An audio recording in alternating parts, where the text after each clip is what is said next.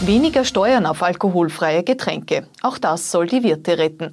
Der Vizekanzler kann sich Fußball-Bundesligaspiele Ende Mai wieder vorstellen und immer noch fehlen 500 Erntehelfer in Oberösterreich. 20 gerade erst eingeflogene mussten unter Quarantäne.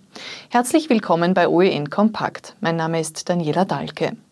Wenn am Freitag Restaurants und Gasthäuser wieder aufsperren, sollen sie wirtschaftlich schneller wieder auf die Beine kommen. Die Regierung verspricht der Gastronomie heute ein Hilfspaket im Umfang von 500 Millionen Euro. Ein Hebel sind weniger Steuern. Elisabeth Köstinger, ÖVP-Tourismusministerin. Zum einen senken wir die Umsatzsteuer auf äh, alkoholfreie Getränke von 20 auf 10 Prozent. Das bedeutet, dass wir alle Umsatzsteuersätze der Konsumation, wo es möglich ist, auf einen Minimumsteuersatz senken. Ähm, für alkoholische Getränke ist das ja aufgrund von EU-Vorgaben nicht äh, möglich. Aber dort, wo es möglich ist, wenden wir in Österreich ähm, ab jetzt äh, den niedrigstmöglichen Steuersatz an. Das sogenannte Wirtshauspaket soll vor allem die Wirte entlasten, aber nicht die Gäste. Auf den Getränkekarten werden sich die Preise nicht ändern. Die Regierung hofft mit den Steuererleichterungen möglichst viele Gasthäuser zu retten. Gernot Blümel, ÖVP-Finanzminister.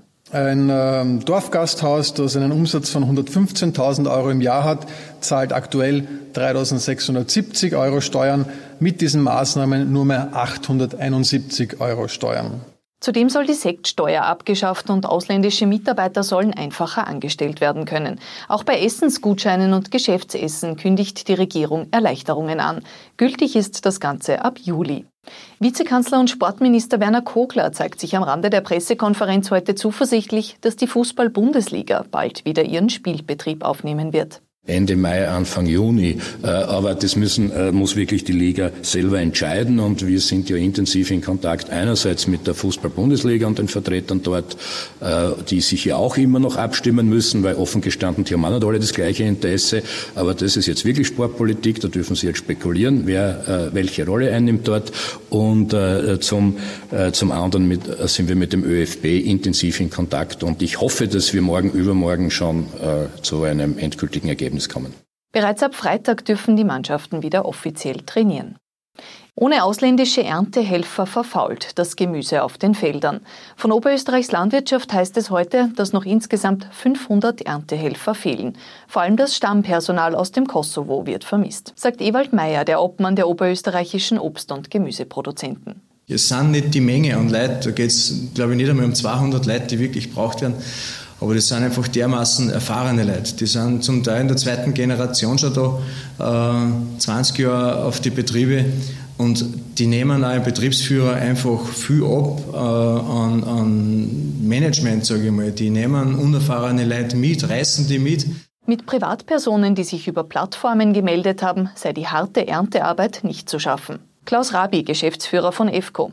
Man muss Leute haben, die das gerne machen, die sie in der Lage sind, das zu machen über viele Stunden und über einige, über, äh, einige Wochen und Monate, über den gesamten Erntezeitraum.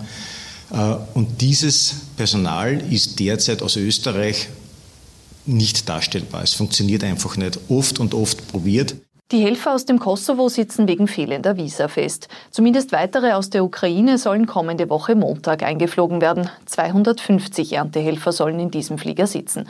Ob sie alle dann auch arbeiten können, ist fraglich. Im Flieger, der am Freitag in Hörsching gelandet ist, war unter den gut 210 Ukrainern ein Erntehelfer, der Corona-positiv getestet worden ist. Dadurch mussten weitere 19 in Quarantäne. Dabei würden sie dringend bei der Erdbeerernte gebraucht. Ein Nachtzug aus Rumänien hat heute dringend benötigte Pflegekräfte nach Österreich gebracht. Die 80 vorwiegend weiblichen Betreuerinnen werden den Engpass in der 24-Stunden-Pflege zumindest abfedern. Vorerst nur in Wien, Niederösterreich und im Burgenland. Fünf weitere solcher Züge sind geplant. Mit einem Sonderzug am Donnerstag sollen dann auch Pflegekräfte für Oberösterreich ankommen. Am Dienstag ist Internationaler Tag der Pflege. In Oberösterreich kommen 98 Prozent der Pflegekräfte im 24-Stunden-Bereich aus dem Ausland. In Heimen ist es etwa ein Fünftel. Nicht nur für sie, sondern insgesamt für den Pflegebereich werden gerade jetzt wieder höhere Löhne gefordert. SPÖ-Gesundheitslandesrätin Birgit Gersdorfer. Das Allerwichtigste ist, dass es jetzt nicht beim Applaus bleibt, sondern dass dieser Applaus sich auch in einer Verbesserung der Entlohnungssituation der Menschen, die in der Pflege arbeiten, abbildet. Da gibt es jetzt zwar die Idee dieser 500 Euro Bonuszahlung der Steuerfreien, aber das ist eine Einmalzahlung und ist sicher äh, zu wenig. Wir müssen diskutieren, wie es weitergeht. Man hat gesehen, wie wichtig diese Tätigkeit ist. Das gesamte Interview mit der SPÖ-Gesundheitslandesrätin zum Tag der Pflege und auch zur Zukunft der SPÖ finden Sie als Podcast auf nachrichten.at und morgen Dienstag in der Printausgabe.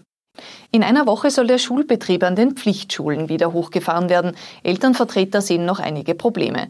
Für Eltern mit mehreren Kindern sei das Schichtmodell zeitlich kaum machbar. Fraglich ist auch, wie in überfüllten Schulbussen der Abstand gewahrt werden kann und was mit der Matura passiert, sollte in der Schule ein Corona-Fall auftreten. In den USA hat die Zahl der Corona-Infektionen mit 1,3 Millionen einen neuen Höchststand erreicht. US-Medienberichten zufolge will sich das Weiße Haus beim weiteren Vorgehen jetzt an Österreich orientieren.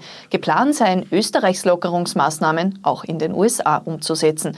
Österreich habe da internationale Vorbildwirkung, heißt es in Washington. Was ist heute sonst noch Thema? Der Fall des Oberarztes, der am Kepler Uniklinikum eine OP verlassen hat, um in seine Privatordination zu gehen, wird ein längeres Nachspiel haben. Eine Obduktion konnte am Montag nicht eindeutig klären, ob der Tod des Patienten damit zusammenhängt. Weitere Untersuchungen sind nötig. Die sanitäre Aufsicht des Linzer Magistrats hat jetzt ebenfalls angekündigt, den Fall zu prüfen. Die Stadt will sich jetzt auch genauer anschauen, in welchem Ausmaß Spitalsärzte nebenbei noch private Praxen betreiben. Ein 18-jähriger Innviertler, der gar keinen Führerschein hat, ist in der Nacht auf Montag in Scharnstein gegen einen Baum gefahren. Dabei hat er sich und zwei Freunde im Wagen schwer verletzt. Der Bursch hatte knapp 0,7 Promille. Dass der Unfall überhaupt entdeckt worden ist, war pures Glück. Im Umkreis von mehreren Kilometern gibt es nur ein Wohnhaus. Die Bewohner dieses Bauernhauses haben den Aufprall gehört und das Wrack gefunden. Keine Autos, dafür Bäume anstatt Asphalt. So könnte der Linzer Hauptplatz in naher Zukunft aussehen. FPÖ-Vizebürgermeister Markus Hein hat vom autofreien Hauptplatz in einem OEN-Interview gesprochen und erhält parteiübergreifend Applaus. SPÖ-Bürgermeister Klaus Luger will die Bäume sogar schon im Sommer haben, inklusive teilweise im Fahrverbot.